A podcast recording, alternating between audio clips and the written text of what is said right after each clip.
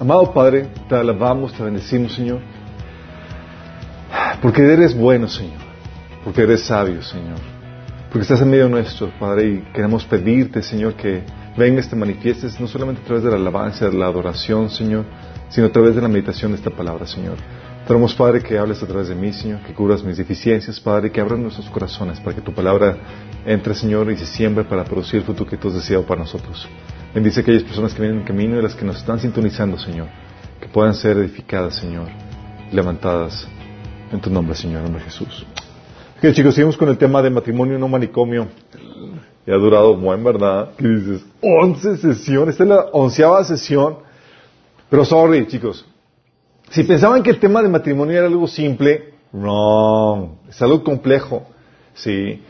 Y, es de esperarse que, tenga este tipo de, sesiones. De hecho, eh, a los que tomaron el taller la primera vez se habrán dado cuenta que añadimos dos sesiones más, porque había temas que no, que no habíamos abarcado en las 14 sesiones, imagínense. Entonces ahorita son, estamos, añadimos más. Hemos estado hablando acerca de la problemática del matrimonio, por qué hay menos matrimonios, por qué los que hay se están divorciando. Y empezamos a, excursionar eh, la Biblia para ver qué dice la Biblia acerca del matrimonio. Vimos la definición eh, del matrimonio, qué sucede cuando el matrimonio se vuelve horrendo y, pues no deja, bíblicamente no, no hay más que cuatro cláusulas de salida, ¿qué haces con eso? Han platicado del propósito colateral del matrimonio. ¿Qué onda con la misión del matrimonio? Porque es importante que el matrimonio no sea un matrimonio ensimismado, sino que esté enfocado en la tarea que Dios ha encomendado. ¿Qué onda con la autoridad? ¿Cómo el varón le da cuentas directamente a Dios? Eh, es su autoridad directa. Es una autoridad que se desprende de Dios. Eh, ¿Qué con, los, con la mayoría de edad para casarse y demás? Hemos visto también que el matrimonio es un modelo espiritual de la relación entre Dios y el pueblo eh, y su pueblo. Y cómo la relación entre Cristo y la iglesia también emulan la relación matrimonial y es un ejemplo a, que, nosotros tenemos para seguir para imitar dentro del matrimonio. Entonces, que dices, oye, ¿cómo debe ser el matrimonio? Fíjate cómo es la relación entre Cristo y la iglesia, entre Dios y su pueblo. Porque en teoría el matrimonio cristiano debe de reflejar esa armonía y esa relación para poder hacer atractivo el evangelio a más personas. ¿sí? También platicamos que dentro de este modelo el reto, uno de los principales retos para la mujer es la sumisión. El principal reto para el hombre, lo hemos platicado, el ser autoridad. sí, vimos el tema del divorcio cristiano, cuándo sí, cuándo no, cómo es el proceso para, para eso. Y comenzamos en la sesión pasada a ver qué onda, okay, cómo ya prácticamente construye un matrimonio exitoso. Ok, porque ya vimos mucha teoría prácticamente cómo lo hacemos. Y habíamos platicado que uno, un fundamento básico del matrimonio, muchos dicen, muchos predicadores dicen que el, que el fundamento es Cristo. Sí, sabemos que Cristo siempre es el fundamento de todo, pero en términos prácticos el fundamento es tu relación con Cristo.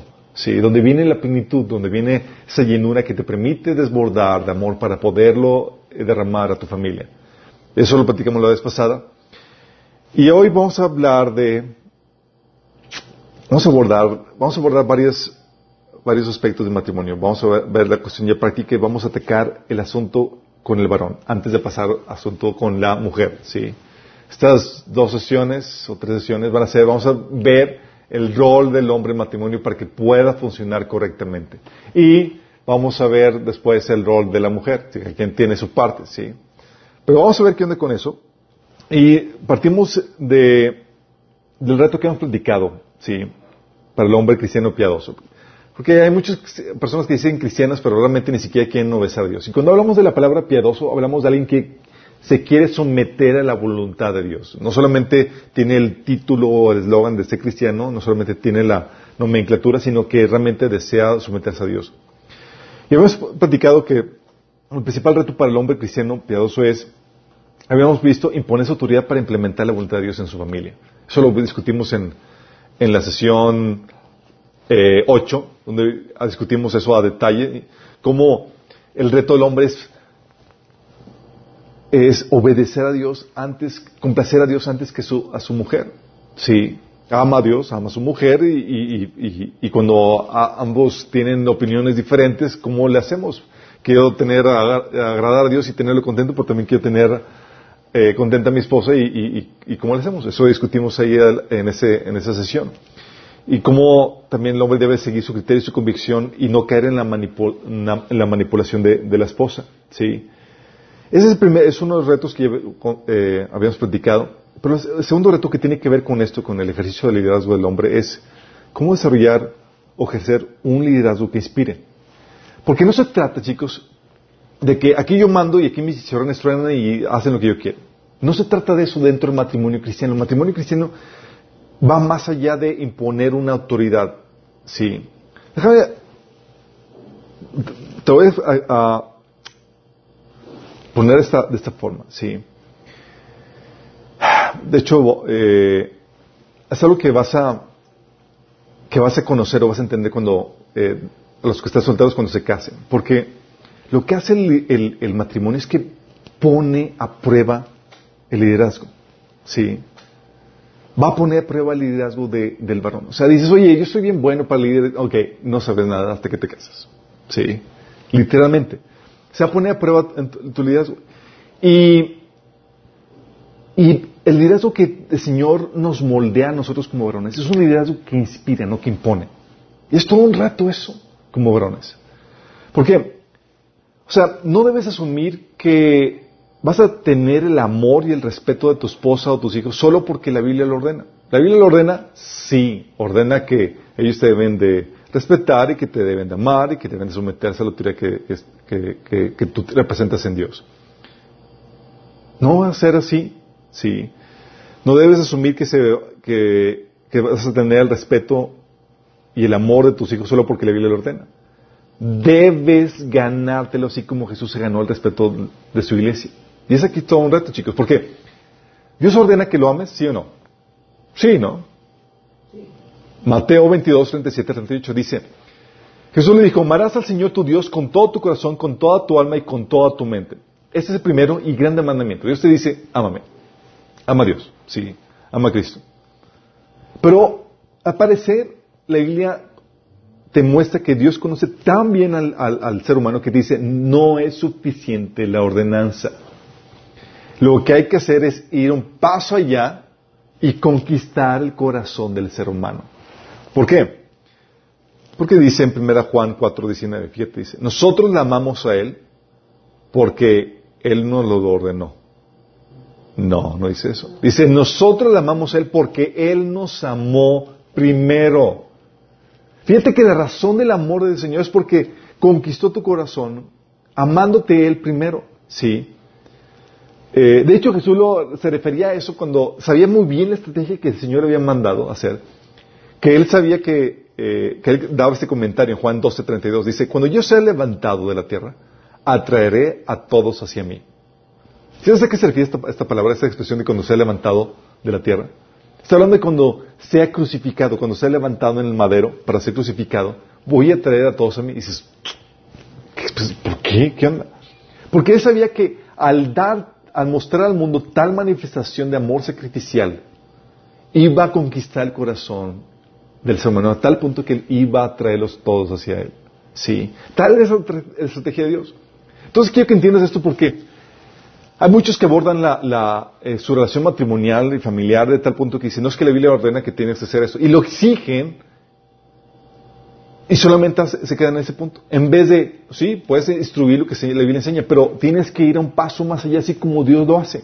Tienes que ganarte ese amor, ese respeto de tu familia. ¿Cómo lo haces? Por medio de tu liderazgo. ¿Cómo ejerces el liderazgo como varón? Sí. El respeto y, la, y el amor Así como la unidad y la armonía no se dan solas, chicos. Es, son fruto del liderazgo que tú ejerces. Sí. De hecho, fíjate lo que dice 1 Timoteo 3:13 con respecto a los, a los eh, diáconos. Dice, los que hagan bien su trabajo, dice Pablo, como diáconos, serán recompensados con el respeto de los demás. Fíjate. Dice, si haces bien tu trabajo, si ejerces un buen liderazgo, como consecuencia, viene el respeto de la demás gente. Órale. Entonces no, no baste con que yo exija respeto. No, no basta. La Biblia lo, enseña, lo instruye a la persona, sí, que, que al resto a las personas que, con las que están bajo tu autoridad, pero no es suficiente tú. O sea, tú ya tienes el conocimiento de Dios de que, de que no es suficiente, que tienes que ganártelo. Sí. No basta el mandamiento por sí mismo. Y es aquí donde tienes que entender que empiezas, cuando te casas, empiezas de ceros. El pizarrón está en blanco y tienes la oportunidad de ganarte ese respeto y ese amor de tu cónyuge. Porque, déjame aclararte, lo que ganaste cuando te casaste fue una esposa. Sí. Y tienes a la esposa. Sí. Pero ganarte el respeto y el amor de la esposa es otra cosa. ¿Sale? Oye, ¿qué hiciste cuando, te, cuando estabas de, novios? Oye, de novios pues le, le compraba flores, la tratabas eh, con, eh, eh, con, delicadeza, eras atento, amable y todo para qué? Para ganarte a una esposa. ¿Ya ganaste a la esposa? Ok, ahora partes de cero, ahora debes, ya te ganaste la esposa, ahora tienes que ganarte el amor y el respeto de esa esposa. Sí, y eso, chicos, déjame aclararte esto, es bien complicado. ¿Por qué? ¿Sabes por qué? Porque ganarte el, el amor, el respeto de tu familia es mucho más difícil que con los de afuera. ¿Sí? Porque con los de tu familia no puedes fingir. ustedes no, me pueden decir que estoy engañándolos, pero se dan cuenta que muchos matrimonios tienen el shock de que se dan cuenta de que no se casaron con las personas con las que creían que se habían casado. Porque cuando están en el noviazgo, las personas dan, dan la mejor cara y presentan el mejor rostro de sí mismos. ¿Sí? Y no estás viviendo con la persona todo el día. Y una persona puede fingir muchas cosas o puede portarse amablemente y ser maravillosa por, lapsos de corto tiempo. ¿Sí? No de forma constante ni de forma permanente. ¿Sí? O sea, tú puedes fingir ser una persona nada más por corto, por corto plazo. Por eso, no sé si les ha pasado cuando, cuando tienes amistades o amigos y luego viajas con ellos. ¿Sí les ha tocado? Viajas y dices, en la torre, y este no ve que tuviera todos esos vicios y, defectos y demás. ¿Por qué? Porque cuando te relacionas con una persona, en, esos pequeños lapsos que tienes de encuentro con esa persona, es fácil que uno saque la mejor cara de uno mismo.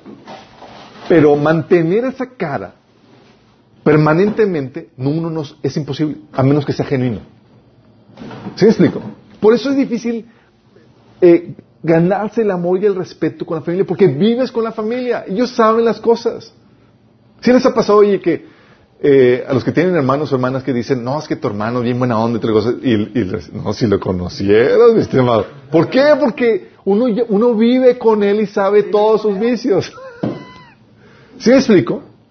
Por eso es difícil eh, ganarse el amor y el respeto con los de tu familia, más que con los de afuera, porque con los de tu familia vives con ellos. Ellos saben cómo eres cuando te levantas, cuando te acuestas durante el día. ¿Sí?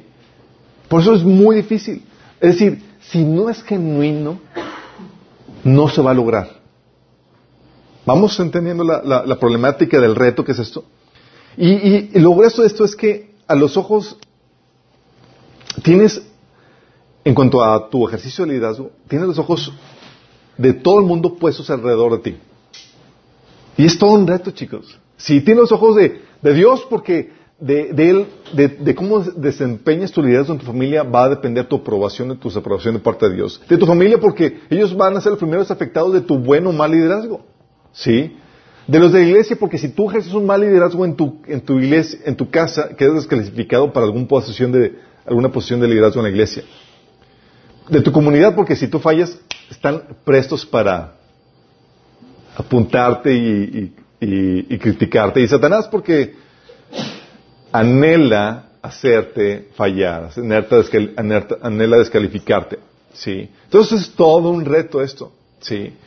No es para los pusilánimes del corazón y los amedrentados, es para los valientes este sentido. ¿sí? Entonces tienes un gran reto. Es ¿Cómo ejerzo un buen liderazgo que inspire el amor y el respeto a mi familia? Sí. Qué heavy, ¿no?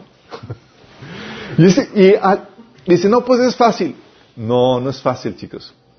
Sí. Una de las principales problemáticas que tenemos eh, cuando damos consejería matrimonial de los varones es la queja de que no es que mi esposa no me respeta, es que mis hijos no me hacen caso, bla, bla, bla. Y dices, ¿qué onda? Sí. Y mucho tiene que ver con el liderazgo que ejerciste. No es fácil. Y déjame decirte esto. Cuanto al ejercicio de tu, de tu liderazgo, vas a... Dices, oye, pues yo soy la autoridad máxima en mi familia, puedo hacer lo que yo quiera.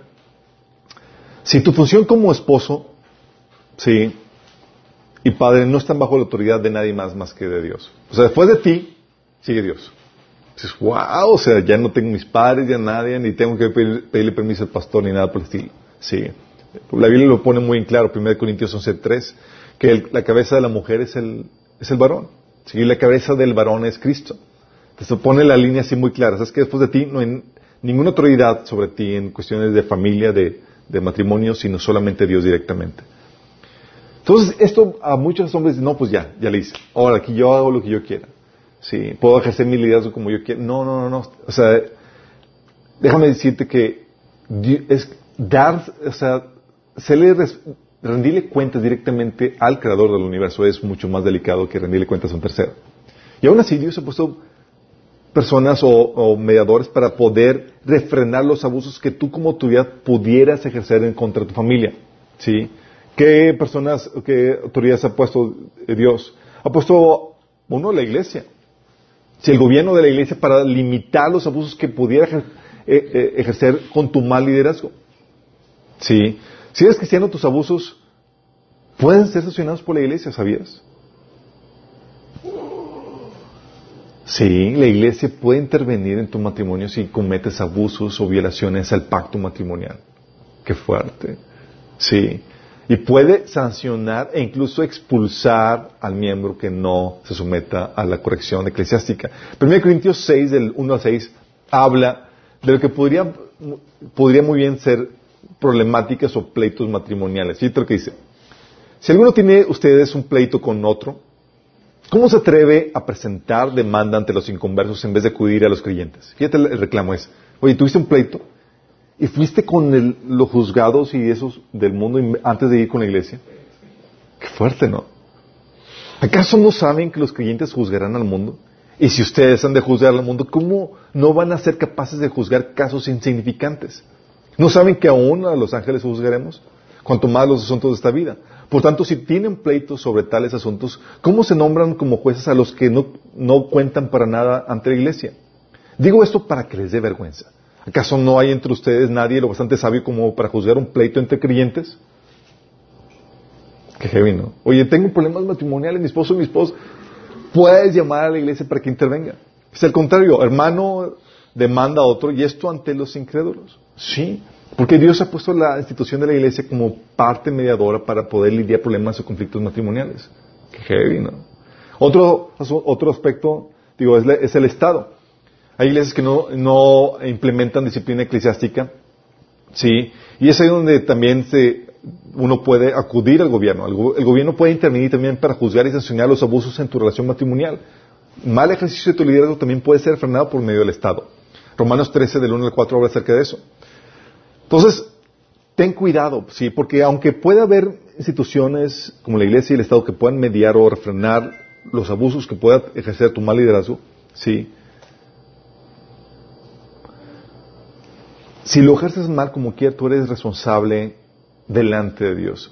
Y Él puede intervenir de forma directa para quitarte lo que tienes.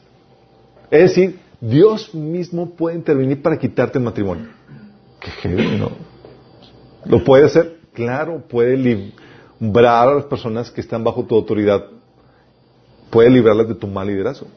Mateo 25, 29 dice, porque al que tiene, se le hará dado y tendrá más. Y al que no tiene, aún lo que tiene le será quitado. O sea, por tu mala gestión se te puede quitar esa autoridad, mal, ese mal gobierno. ¿sí? Y Dios puede hacerlo. Así como se le quitó también a Saúl. ¿Se acuerdan? Por ser infiel, por tratar de agradar más al, pueblo antes que Dios, Dios dijo, ¿sabes qué? Reprobado y tuvo que quitar el reino. Y también Dios puede, no solamente puede quitarte lo que tienes, también por un mal ejercicio de liderazgo, Dios se puede enojar contigo y puede coartar o cerrar su relación que tienes con Él. ¿Sí?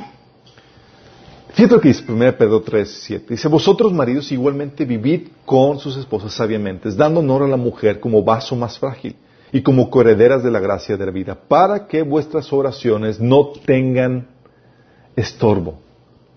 Fíjate lo, lo que le ofrece esto. Te está diciendo, Señor, si tu liderazgo no, se muestra, no, está eh, acompañado de características de, de, ser considerado con tu esposa y de ser eh, amable en el trato con ella y demás. Si, es decir, si tienes un mal liderazgo para con ella, Dios dice, ¿sabes qué? Córtala. No me quiero relacionar contigo. La sanción por parte de Dios es, no te escucho y la relación queda fracturada entre tú y yo. Heavy, ¿no? Qué heavy. Ya les había platicado la vez pasada que cuando le hería a mi esposa una, con unos comentarios ahí y en, la, noche y en la mañana estaba ella llorando y el Señor me estaba confrontando por mi pecado. Porque Dios hace eso. Sí, Dios es el que interviene y te va a jalar, te va a jalar las orejas por eso. Por eso es algo sumamente delicado tener a Dios como jefe directo, chicos, no es cualquier cosa. Sí. Puede quitarte el matrimonio o puede incluso hasta quitarte la vida. ¿Lo puede hacer Dios? Sí, lo puede hacer. Ya lo platicamos la vez pasada cuando vimos el juicio de Dios a los, a los mandilones, ¿se acuerdan? La Biblia lo aclara. No por nada dice la Biblia en Hebreos 10:31, terrible cosa es caer en manos del Dios vivo. Es terrible. Entonces tener a Dios como jefe es algo sumamente delicado. Oye, si le vas a dar cuentas a un hombre, a, otra persona, pues puedes ganártela y convencerla y hacerle cocuash, pero ¿qué le dices a Dios? ¿Lo puedes hacer, le puedes sacar, salir con alguna barra? Es que Señor, la esposa, que, la mujer que me diste. Ah, really? Sí, no puedes justificar tus fallas tan fácilmente como eh, con Dios como, que, como lo harías con una persona. Pero en cambio, si lo ejerces bien, el liderazgo, vas a tener la aprobación de Dios. Romanos 2.29 dice que un corazón, una persona con un corazón transformado busca la aprobación de Dios, no la de la gente. Sí. Y esa es la aspiración de todo esposo creyente. Es, Señor, te estoy agradando con mi buen liderazgo. No solamente vas a tener la aprobación de Dios, vas a tener el amor y el respeto a tu familia, como habíamos comentado. Y no solamente eso, sino que serás candidato viable para funciones de liderazgo en la iglesia. ¿Por qué? Porque los puestos de liderazgo de la iglesia pone, en 1 Corintios 13, los pone como requisito que sepas ser buen líder de tu familia. Si no lo eres, descalificado. Así de fuerte. Si Pablo lo pone, dice, si no puede, dice, porque el que no sabe gobernar su propia familia, ¿cómo podrá cuidar de la iglesia de Dios? Sí. Sí lo pone en la Biblia tan, fuerte. no solamente eso, sino que si ejerces buen liderazgo vas a ganar buena reputación para con los de afuera. Sí, lo que la Biblia enseña en 1 Timoteo 3.7. Pero la cuestión aquí es, chicos, ok, ese es el ideal. ¿Cómo manifiesta un buen tipo de gobierno? Sí. ¿De qué depende el tipo de liderazgo que, que una persona, que un cristiano ejerce? ¿Sabes? El tipo de liderazgo que tú ejerzas va a determinar el tipo de reino que tú establezcas en tu familia. Todo va a depender de tu liderazgo. O sea, del liderazgo del varón va a depender si en, su familia se establece el reino de Dios o el reino de las tinieblas. Qué heavy, ¿verdad? Qué tremenda responsabilidad, ¿no? Es como que chino estoy, el saber, o el ver que tu familia está disfuncional o con problemáticas y demás, es, mucho tiene que ver con eh, parte de la responsabilidad, la mayor parte de la responsabilidad que hay sobre el varón. Sí. ¿Se acuerdan cuando a los que tomamos el, eh, ya tomaron el, discipulado completo, cuando vimos los errores pastorales? ¿Se acuerdan eh, los, que habíamos, los que habíamos visto esa temática? Habíamos comentado cuál era la causa, la causa del mal, desempeño pastoral, del mal liderazgo de los pastores. Y hemos platicado que era principalmente debido a dos causas. Y esas dos causas son las mismas que suceden aquí, que afectan en el liderazgo de la familia. Igual que tu liderazgo va a reflejar el reino que el reino que prevalece en el corazón del líder. Eso es muy fuerte, porque si en tu corazón hay tinieblas, vas a manifestar el reino de las tinieblas. Si tu corazón está, gobierna principalmente el reino de, Dios, vas a manifestar ese mismo reino. Por eso Pablo decía que si a los pastores, a los líderes, que si no sabía gobernar bien su casa, no era digno del liderazgo de la iglesia. Porque ya manifestó que, su, que, que lo que hay en su corazón no está bien. Y no va a manifestar el reino de Dios. No lo está manifestando en su casa, no lo va a manifestar en la iglesia.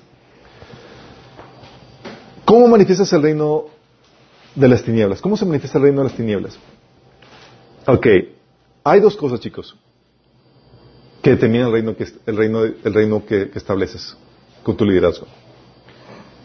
El reino que se establece está determinado por lo que hay en el corazón y lo que hay en la mente. Son dos cosas lo que hay en el corazón y lo que hay en la mente. ¿Sí? Fíjate nada más. Un liderazgo que esté, que manifiesta el reino de las tinieblas.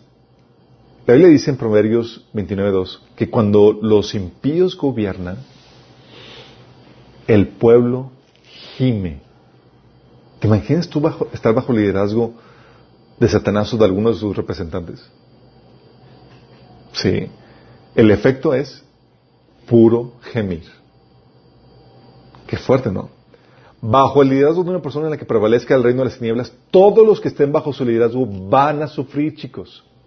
Así como ahorita. Así como ahorita. Así como que el pueblo gime por el mal liderazgo, ya sabes quién está gobernando. Sí. Podrá tener, chicos, el, eh, liderazgo, el, este liderazgo el que manifiesta el reino de las tinieblas, podrá tener apariencia religiosa. Sí. Podrá ir rigurosamente a la iglesia. desaprobar incluso a los que escuchan, por ejemplo, música movida. Así que no, es que estoy, es muy, estoy medio apasionados en eso.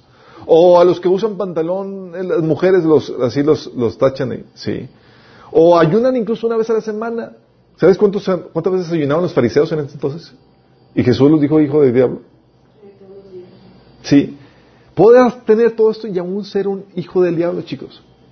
Por ejemplo, ¿no se, acuerdan un caso muy sonado del hijo de Gigi Ávila, ¿se acuerdan? Digo, la, la hija de Gigi Ávila que se casó con un otro cristiano, que la mató con, eh, a golpes.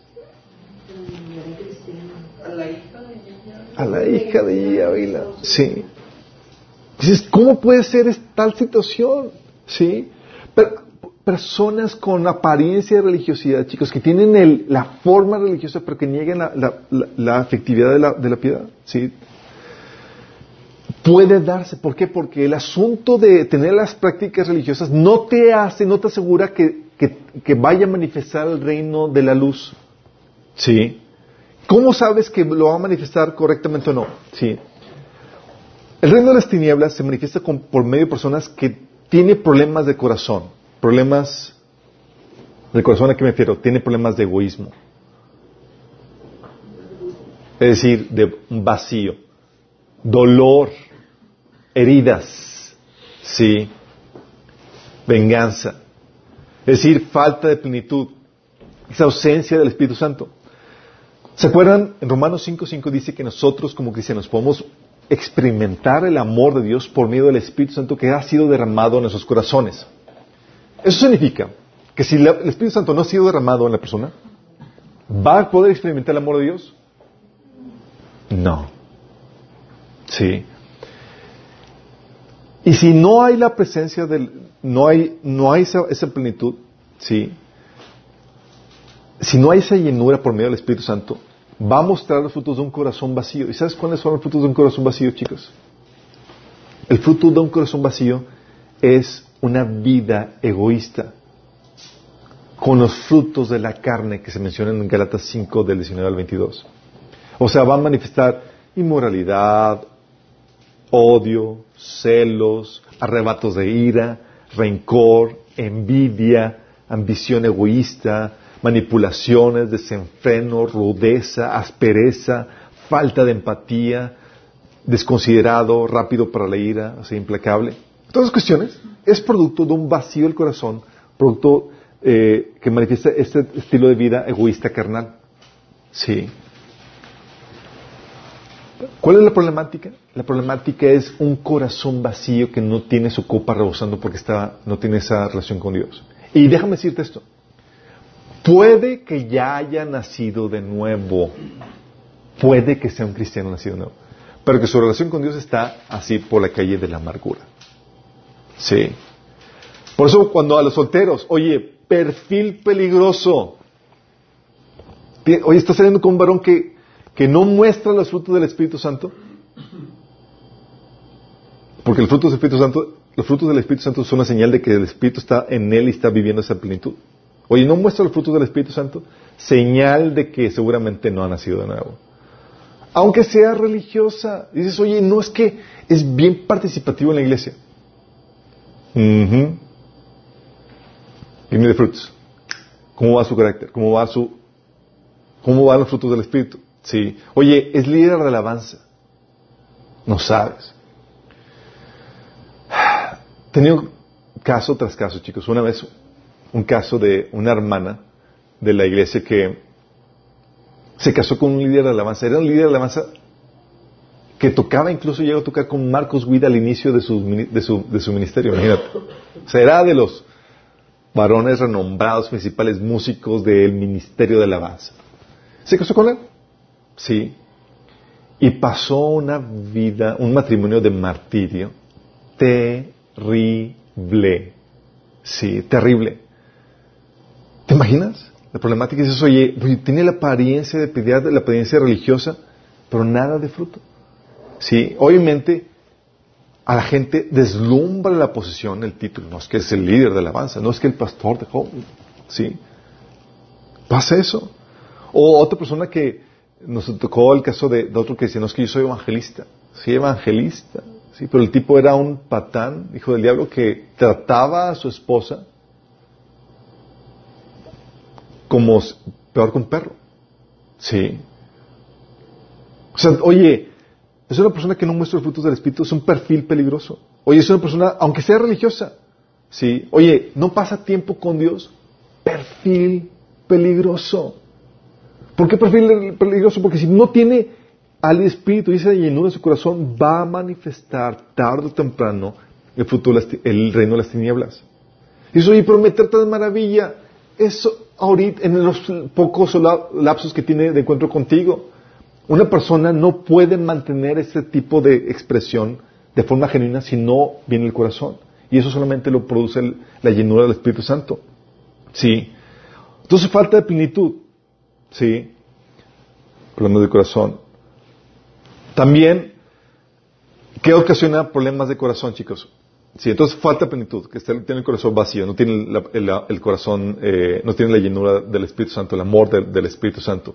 Pero también lo que afecta para un mal, desarrollo, chicos, son no solamente el vacío, sino las heridas emocionales. Heridas emocionales, chicos, ¿sí? ¿Por qué? Es algo que hemos comentado en el taller de sanidad emocional. ¿Qué pasa cuando una persona hiere? Cuando es herida y guarda su dolor ahí en su corazón. ¿Qué pasa? ¿Se acuerdan? Sale ese dolor y va a querer descargarse y desquitarse de alguna forma. Va a manifestar ese dolor, ¿sí? que va, eh, un corazón sano, chicos, se cuenta, va a mostrar los frutos de un corazón que es efectivamente no sano. Problemas de inferioridad, venganza, maltrato verbal y físico, envidia, competencia, etcétera. ¿Por qué? Porque no ha hecho su dolor, su proceso de sanidad.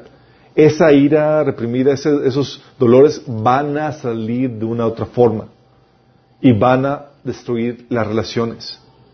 Acuérdense que las heridas es lo que ocasionan eh, este, destruyen las relaciones personales. ¿Y qué hace? Oye, ¿podrá ser cristiano nación no, pero no ha sanado sus heridas? Perfil peligroso. Sí. Oye, un varón que no, no ha sanado sus heridas pasadas, ni siquiera sabe cómo lidiar con las presentes, perfil peligroso. ¿Qué te dice? Que esa persona es muy probable que va a manifestar ¿qué reino? En su liderazgo. El reino de las tinieblas. Es que me, pero es bien cariñoso conmigo. Pues sí, está tratando de ganar a una esposa. Sí, pero deja que se mantenga de forma consistente. Sí, va a salir realmente lo que uno es. Sí, y puede que tarde algunos años. Pero si no lidias eso en tu corazón, no puedes mantener la farsa por mucho tiempo. Sí. Entonces, problemas de corazón es lo que ocasiona eso. El vacío, las heridas emocionales va a ocasionar que una persona manifieste el reino de las tinieblas. Qué heavy, ¿no? problemas también de mentalidad. Acuérdate, lo que hay en el corazón y lo que hay en la mente. ¿Qué problemas de mentalidad? Uno, la ignorancia, chicos.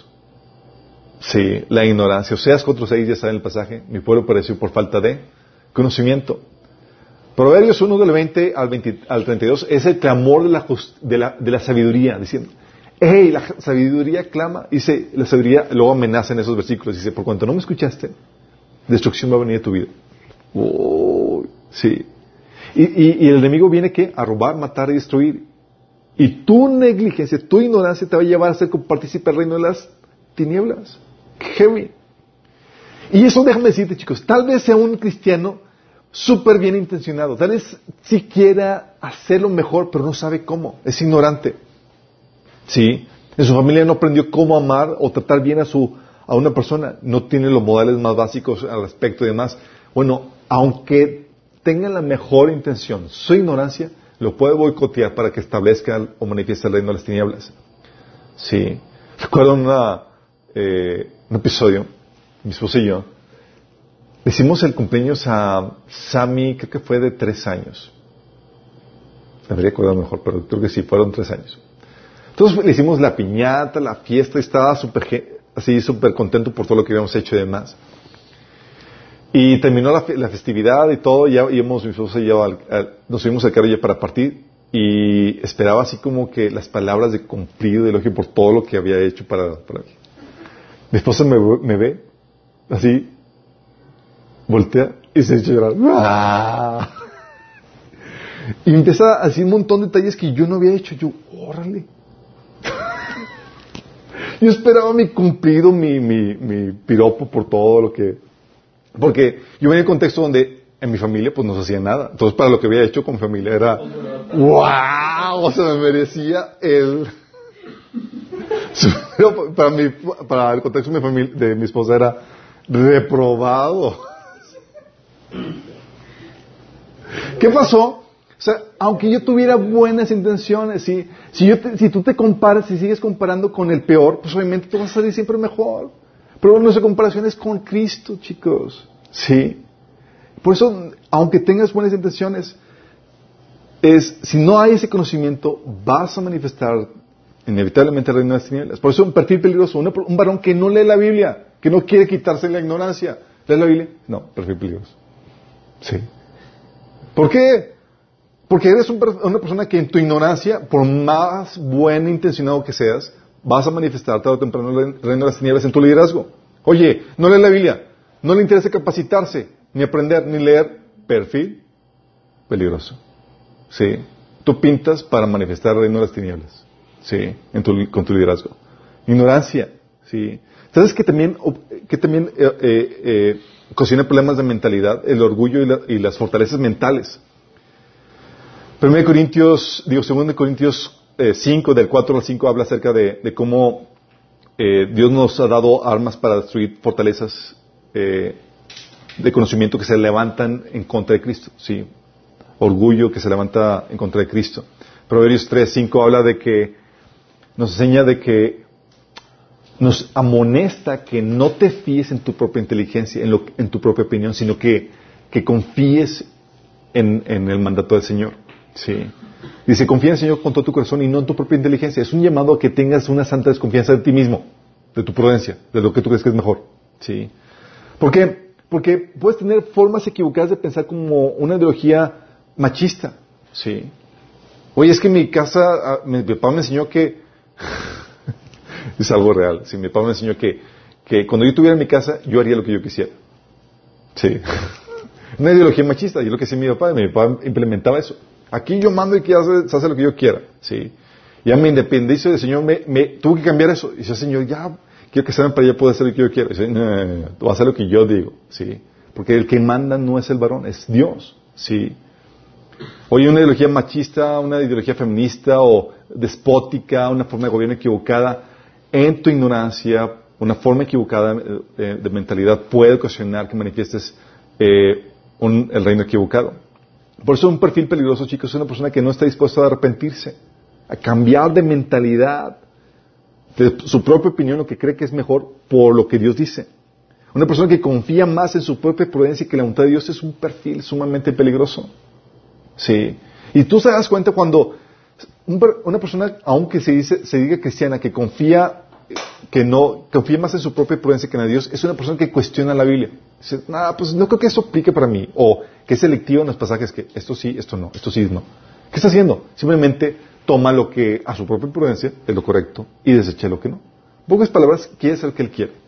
Sí, y eso inevitablemente va a terminar trayendo problemas con su liderazgo. Sí.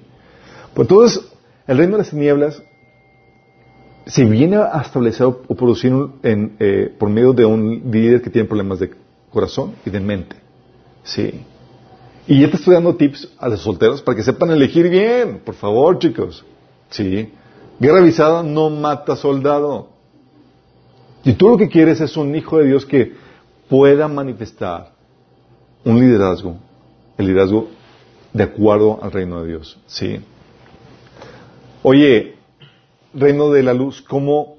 Fíjate lo que dice el mismo pasaje de Proverbios 29.2.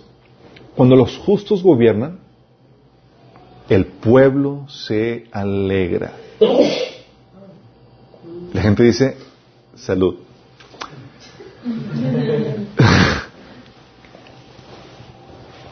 También, chicos, es un asunto de liderazgo. ¿Por qué? Porque cuando una persona manifiesta el reino de, la luz, tiene el asunto del corazón resuelto. Se mueve por amor a su esposa y sus hijos. Es su motivación porque su copa está rebosando. Juan 1.14, por ejemplo, habla de que el verbo se hizo carne y habitó entre nosotros y hemos visto su gloria. ¿Sí? ¿Funciona? Y hemos contemplado su gloria, la gloria que corresponde al unigénito del Padre, lleno de gracia y verdad. ¿Sí? Está hablando de que Jesús manifestaba en su, en su actuar, en su vivir, la gracia. Cuando habla de la, Biblia en la gracia, está hablando del amor de Dios. ¿Sí? ¿Qué hace? Cuando tienes el corazón resuelto, cuando ya, Señor, tienes esa intimidad con Dios que te llena, que te hace plenitud, ya te mueves por amor, por producto de esa llenura. Estás lleno del Espíritu Santo. Sí, lo que habíamos comentado Romanos 5.5. Ha nacido de nuevo, tiene una actividad, si, tiene, ah, si ha nacido de nuevo, tiene una activa relación con Dios, en donde fluye ese amor, va a manifestar el reino de Dios, porque se está llenando con Dios. Sí. Y luego si tiene un corazón sano, no solamente tiene una relación con Dios, es una persona que tiene sus heridas sanas, son para ser como sanarlas, es decir, administra sus emociones, sana sus dolores y heridas. ¿Qué va a pasar? Va a producir un buen fruto en su, liderazgo, un fruto que se va a disfrutar. Jesús nos dice en Lucas 4, 6, 45, una persona, una persona buena produce cosas buenas del tesoro de su buen corazón. Pero si hay dolor, si hay amargura, si hay resentimiento que hay, ¿qué va a producir? Nada bueno. Sí. Por eso es, oye, ya resolvió eso, va a manifestar el reino de, la luz. Oye, también es una persona, una persona que manifiesta el reino de Dios, tiene la mente, el asunto de la mente resuelto, muestra sabiduría y justicia. Como enseña Lucas 1.17, Proverbios 8, del 14 al 16. Es decir, se capacita buscando sabiduría, entra en un proceso de renovación de su mente, donde se somete a la sabiduría de Dios. ¿Se acuerdan el mandato de no os conforméis a este mundo, sino seamos transformados por medio de, la renovación de su entendimiento, esta persona que manifiesta el reino de Dios entra en ese proceso de renovación. Y no solamente adquiere conocimiento, lo aplica, como enseña Santiago 1.23. ¿Sí? Porque la sabiduría no se convierte en sabiduría sino hasta que apliques el conocimiento en tu vida. Sí. Por eso, chicos, el sello del que distingue el buen liderazgo son dos cosas que tienen que ver con el corazón y con la mente. El sello que, distingue al buen liderazgo es el amor y la sabiduría. Sí. Y es el modelo de Jesús. ¿Qué lo que dice en Efesios 5:25? Dice, esposos, amen a sus esposos como Cristo amó a la iglesia y se entregó por ella.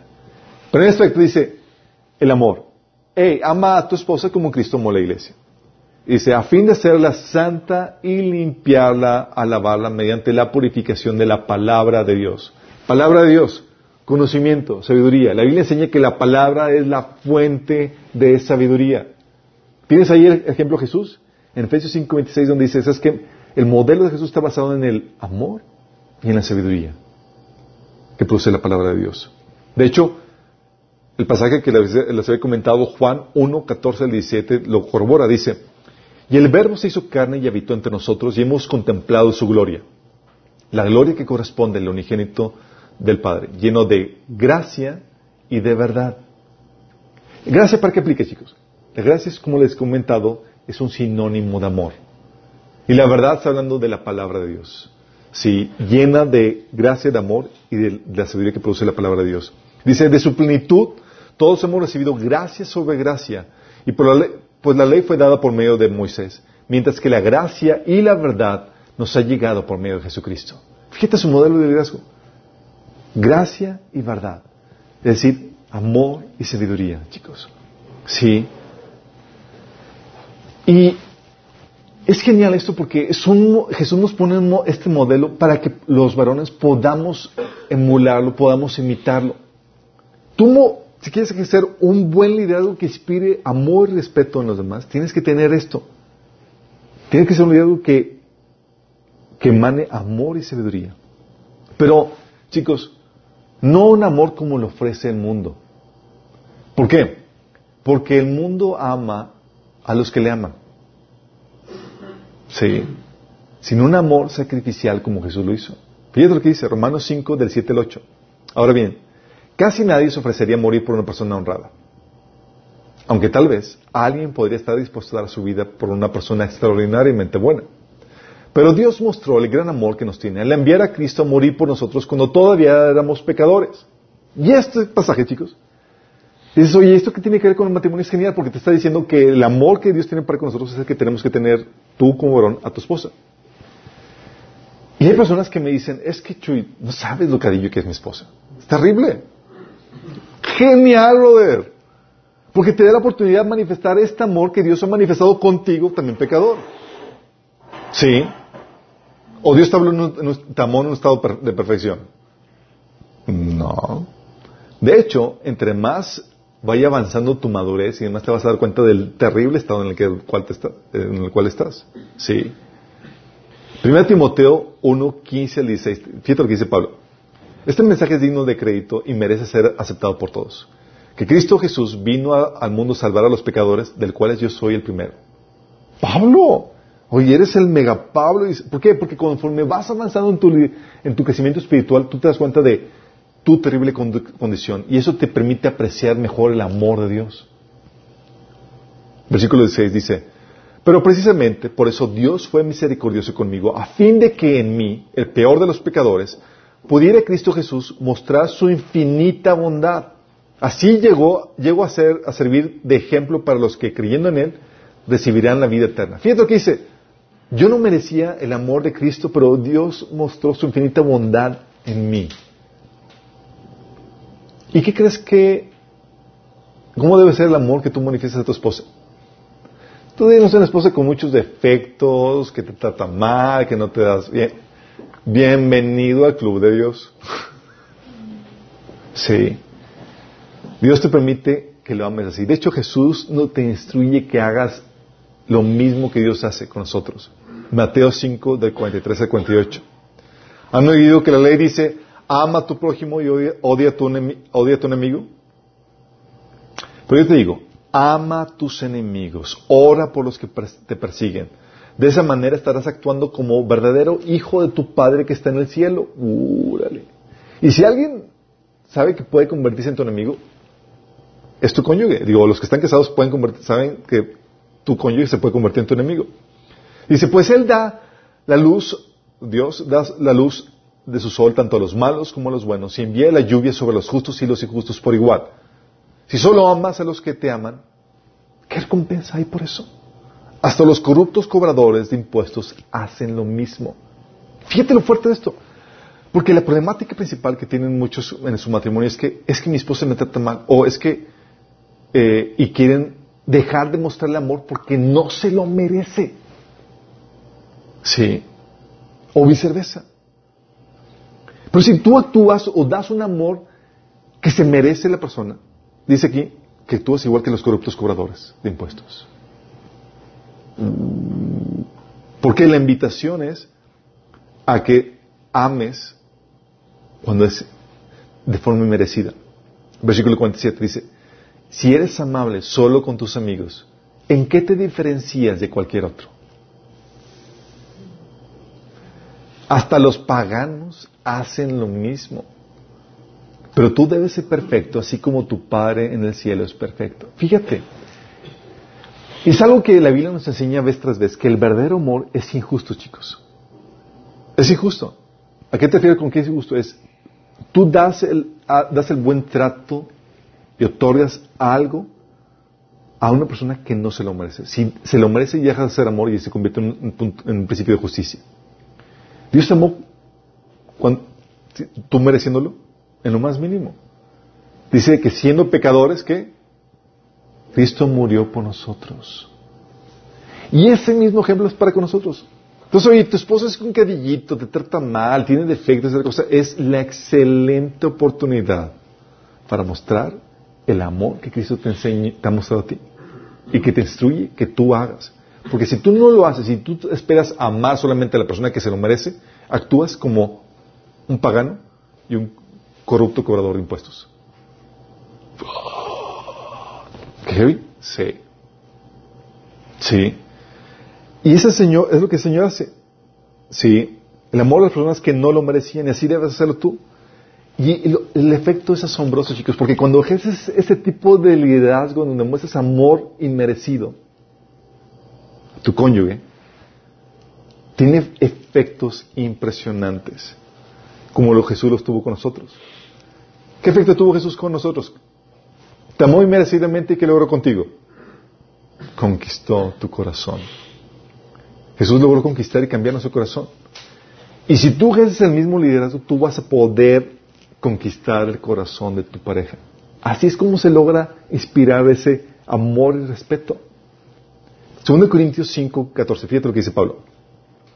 Porque el amor de Cristo nos constriñe, pensando esto, que si uno murió por todos, luego todos murieron por él. ¿Sabes qué dice este pasaje? ¿Qué es esa palabra que te constriñe? te hace sentir bicho, te hace sentir mal. ¿sí? De que esta persona, Cristo, mostró tal amor por ti que el no corresponderle te hace sentir mal, te hace sentir basura. ¿Sí?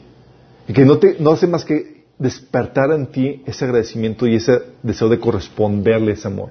De que como Él dio su vida por ti, ahora no queda otro más que tú des tu vida por Él. Es el tipo de amor que despierta este verdadero amor. Sí. Por eso dice Pablo, 1 Corintios 15, del, del, 9 al 11, dice, admito que soy el más insignificante de todos los apóstoles, que, que ni siquiera merezco ser llamado apóstol porque perseguí la iglesia de Dios. Pero por la gracia de Dios soy lo que soy. Y la gracia que Él me concedió no fue infructuosa.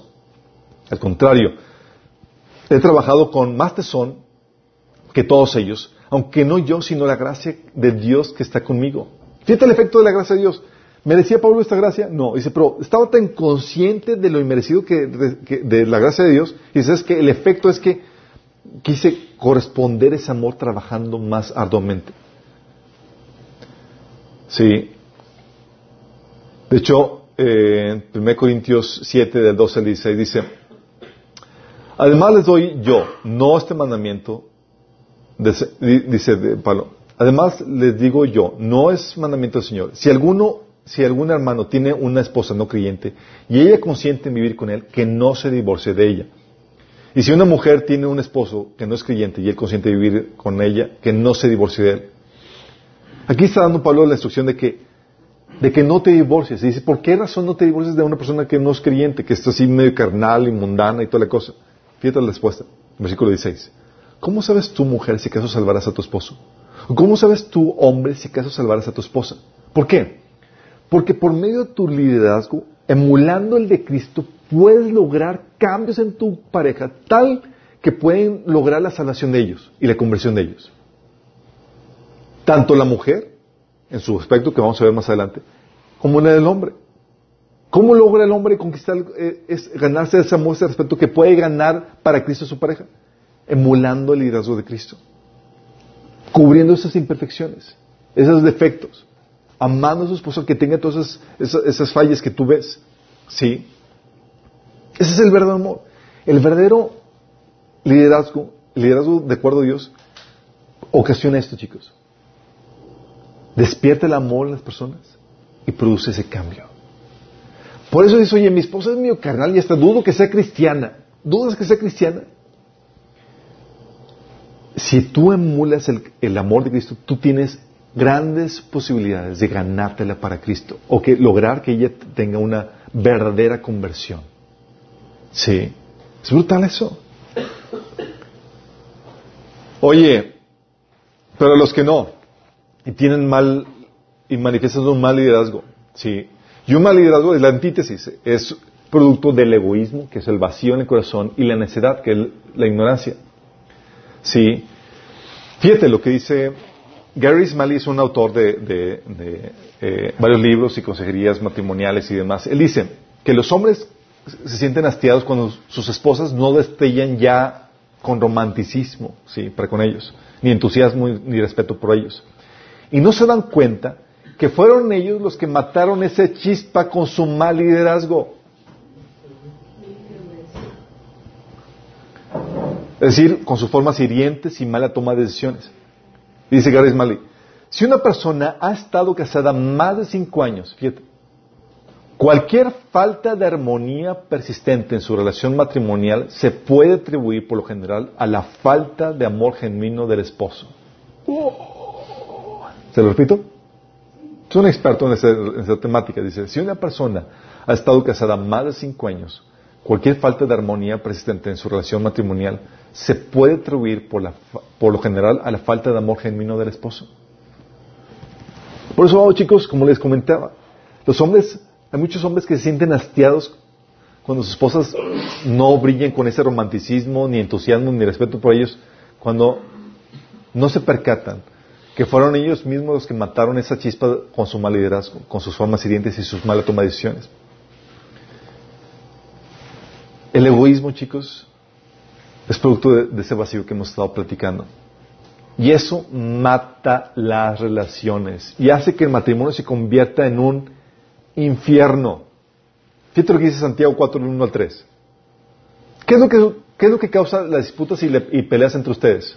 Lo que eh, comienza diciendo Santiago. Dice, oye, hay disputas, hay peleas entre ustedes dentro, dentro del matrimonio. Dice, sí. Y aquí te va, aquí te va a dar la respuesta. Dice, ¿qué es lo que, lo que causa disputas y peleas entre ustedes? ¿Acaso no surgen de los malos deseos que combaten en su interior? Desean lo que no tienen, entonces traman y hasta, y hasta matan para conseguirlo. ¿De qué está hablando? Está hablando de ese vacío que anhela satisfacerse. Envidian lo que otros tienen, pero no pueden obtenerlo. Por eso luchan y hacen la guerra hasta, hasta quitárselo. Sin embargo, no tienen lo que desean porque no se lo piden a Dios. Aunque no se lo piden, tampoco lo reciben porque lo piden con malas intenciones. Desean solamente lo que les da placer. Es decir, están buscando llenar su vacío con cosas de este mundo. Y eso ocasiona estos conflictos. Sí. Santiago 3, del 13 al 18, reitera lo mismo. Fíjate lo que dice. Si ustedes son sabios y entienden los caminos de Dios, demuéstrenlo viviendo una vida honesta y haciendo buenas acciones con la humildad que proviene de la sabiduría. Pero si tienen envidias amargas y ambiciones egoístas en, o egoístas en el corazón, no encubran la verdad con jactancias y mentiras. Pues la envidia y el egoísmo no forman parte de la, sabiduría que proviene de Dios. Dichas cosas son terrenales y puramente humanas y demoníacas. ¡Oh! ¿Qué está diciendo? Está diciendo, es que si hay envidias y hay egoísmo, es decir, producto de este vacío en el corazón, vas a manifestar sabiduría que demoníaca. Dice, porque donde hay envidias y ambiciones egoístas también habrá desorden y toda clase de maldad. Órale, oye, mi matrimonio es un caos y demás. Chécate esto, aquí te está dando la, respuesta. Producto del, egoísmo y la envidia, ese producto de ese vacío en el corazón. sin embargo, la sabiduría que proviene del cielo es ante todo pura y también ama la paz. siempre es amable y dispuesta a ceder ante los demás. Está llena de compasión y del fruto de buenas acciones. No muestra favoritismos y siempre es sincera. Y los que procuran la paz siempre, siempre sembrarán semillas de paz y recogerán una buena cosecha de justicia. Fíjate cómo contrasta esto. La sabiduría demoníaca, chicos, se manifiesta por este corazón vacío. Y eso hace que se manifieste el mal liderazgo, ¿sí? Producto del vacío. Por eso, tienes el vacío por un lado y tienes la necedad, que es producto de la ignorancia. Si saben que es necedad, cuando hablas de una persona necia es una persona ignorante, es una persona que no tiene conocimiento o que rechaza el conocimiento. Proverbios 19.3, fíjate lo que dice. La gente arruina su vida por su propia necedad y después se enoja con Dios. Qué fuerte, ¿no? Oye, arruinó su vida. ¿Cómo lo arruinó? Por su propia ignorancia. No funcionaron las cosas, matrimonio y demás. Y dice, es que Dios, y le echa la culpa a Dios. Otro pasaje es Proverbios 14, 1 que dice, la mujer sabia edifica su hogar, pero la necia con sus propias manos lo destruye. Y eso también sucede con el hombre. Con la sabiduría se edifica el hogar y el hombre también con sus propias manos destruye su hogar. ¿Por qué? Porque su ignorancia hace cosas que está destruyendo su hogar. ¿Sí? Proverbios 1 del 20 al 32 es el pasaje que les comentaba de, la sabiduría. Dice, clama la sabiduría en las calles, en lugares públicos levanta su voz. Clama en lugares, en las esquinas de calles transitadas, en las entradas de la ciudad, razona. ¿Hasta cuándo, muchachos inexpertos, seguirán aferrados a su inexperiencia? ¿Hasta cuándo ustedes, los insolentes, se complacerán en su insolencia? ¿Hasta cuándo ustedes, los, que, los necios, aborrecerán conocimiento? Y de la sabiduría, están diciendo, hey chicos, tienes conocimiento, inexpertos, aquí quieren experiencia. Dice, respondan a mis reprensiones y yo les abriré mi corazón y les daré a conocer mis pensamientos. Y luego viene el versículo 24, que es la, la parte fea. Como ustedes no me atendieron cuando los llamé, ni me hicieron caso cuando les tendí la mano, sino que rechazaron todos mis consejos y no acantaron mis represiones, ahora yo me burlaré de ustedes cuando, les, cuando caigan en desgracia. Qué heavy, ¿no? Esta sabiduría medio burlón. yo seré quien se ríe de ustedes cuando les sobrevenga el miedo. Cuando el miedo les sobrevenga como una tormenta y la desgracia los arrastre como un torbellino. Versículo 28. Entonces me llamarán, pero no les responderé. Me buscarán, pero no me encontrarán. Por cuanto aborrecieron el conocimiento y no quisieron temer al Señor. Por cuanto no quisieron, no siguieron mis consejos, sino que rechazaron mis reprensiones. Cosecharán el fruto de su conducta y se hartarán de sus propias intrigas. Su descarrío e inexperiencia los destruirá. Su complacencia y necedad los aniquilará. Qué fuerte, ¿no? dices, órale. Pero eso es lo que, lo que ocasiona, ¿sí? Señales de un mal liderazgo, vacío e ignorancia combinación fatal. ¿Sí? ¿Qué es lo que ocasiona? Va a ocasionar que tus hijos giman. Como habíamos comentado por ellos 29.2, cuando los impíos gobiernan, el pueblo gime. Y el pensamiento de muchos hombres, chicos, es, oh, si tan solo pararan de gemir, tendríamos un matrimonio armonioso en este caso. Really? Tú eres la causa de ese gemir. Sí. Y tienes a, a, esposa y hijos heridos por causa de tu mal liderazgo. A esposa sin, sin esa pasión romántica, sin ese eros. Y tienes a muchas esposas enfermas por el mal liderazgo. ¿Sabes que hay muchas enfermedades psicosomáticas en las familias? Producto del mal liderazgo del varón. Cáncer y demás, producto de ese mal liderazgo. Oye, y no solamente eso, ¿sabes con qué se consuelan muchas familias con el, tienen un mal liderazgo del varón?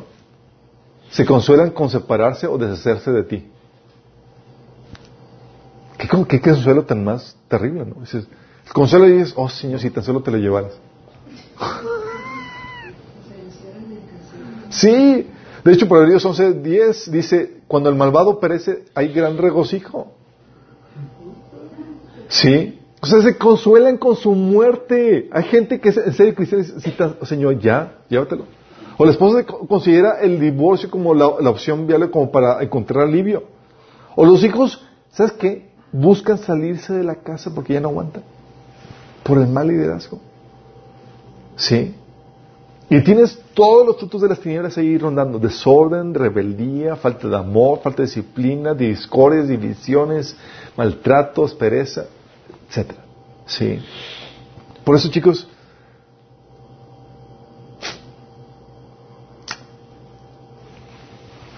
¿qué liderazgo vas a ejercer con la autoridad que se te ha otorgado a ti? Si te das cuenta que no es cualquier cosa.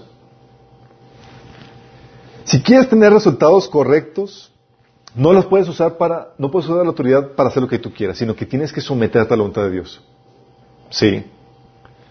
Someterte a la sabiduría de los justos, como dice en Lucas 1.17. Sí. Oye, pero yo te, te crees que muy sabio, has tomado cursos de coaching y demás. Primero, 1 Corintios 3.18 dice, si alguno de ustedes se cree sabio, según las normas de esta época, hágase ignorante para así llegar sabio. Es decir, tienes que darle un reset a tu conocimiento. Porque el conocimiento que has obtenido del mundo no te va a servir aquí.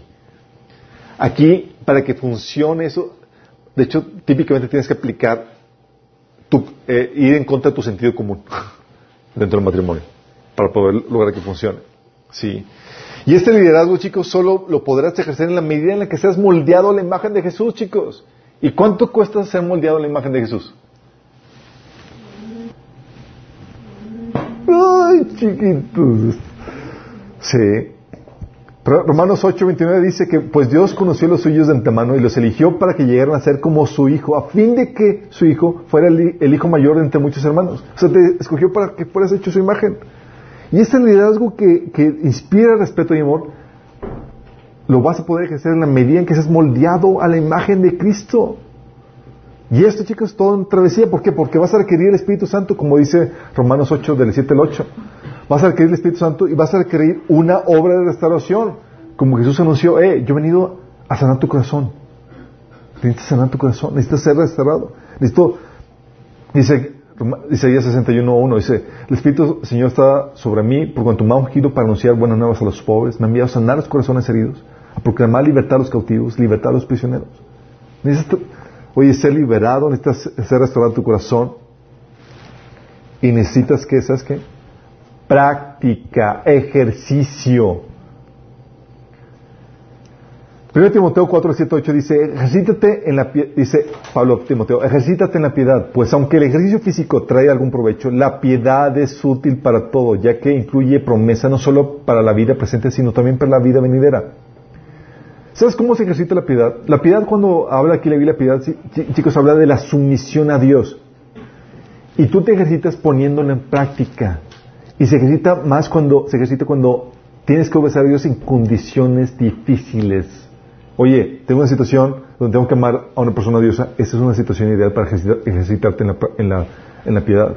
Sí. ¿Por qué? Porque es de esa manera como el Señor va forjando la imagen, la imagen de, Cristo en ti, chicos. A punto que llegas a entender, a vivir bajo la ley de Cristo o la ley del amor, que es, permite que te sometas, que nos sometamos unos a otros. Te sometes a la, a la necesidad de, tu prójimo. Ya no ves por ti mismo. Filipenses 2.4 dice, por ejemplo, no se ocupen solo por sus propios intereses, sino también procuren, procuren interesarse en los demás. O Romanos 15 del 12 4 que dice, cada uno debe agradar al prójimo por su bien, con el fin de edificarlo. Porque ni siquiera Cristo se agradó a sí mismo, sino que como está escrito, sobre mí han recaído los insultos de todos los detractores.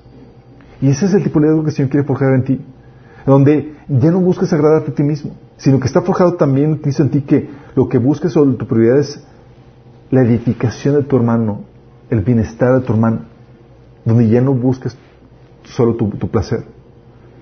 Pero esto, chicos, requiere una obra de regeneración, un nacimiento de nuevo y una obra de restauración.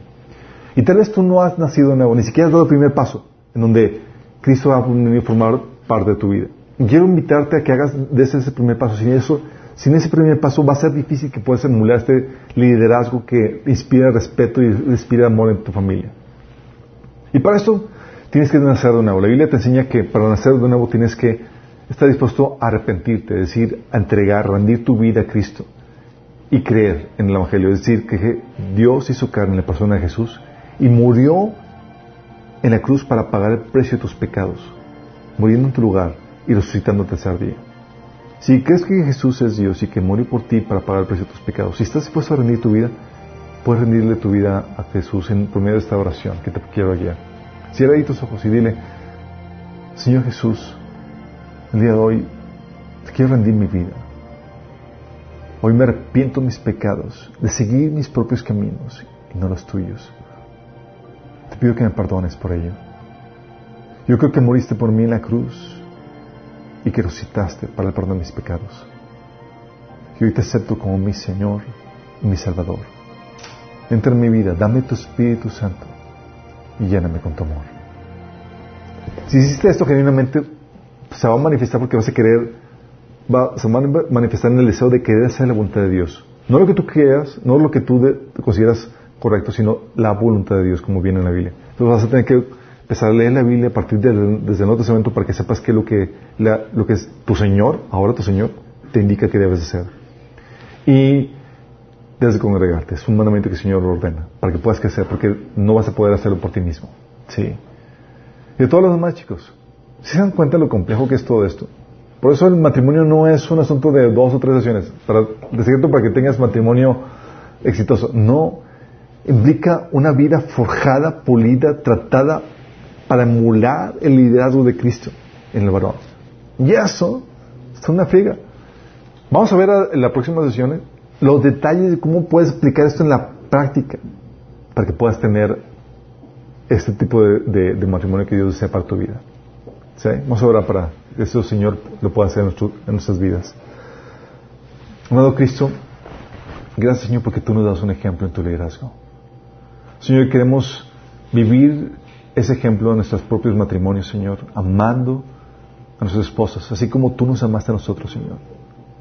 Que podamos eh, con ese amor, Señor, cubrir todos sus defectos y con ese ejercicio de amor, Señor, y sabiduría, poder despertar en ellos, Señor, ese amor y respeto que nos permitan guiarlos, Señor, a tu voluntad, Señor. Que sea un liderazgo no que se impone, sino que inspira, de acuerdo al modelo que tú nos has dejado, Señor. Ayúdanos, eh, Señor, a ejercer este liderazgo. Que podamos ser fieles, Señor, y diligentes en aplicar todo lo que tú nos enseñas, Señor. Siendo sabios en todo y entendidos en tu palabra. Te lo pedimos en el nombre de Jesús. Amén.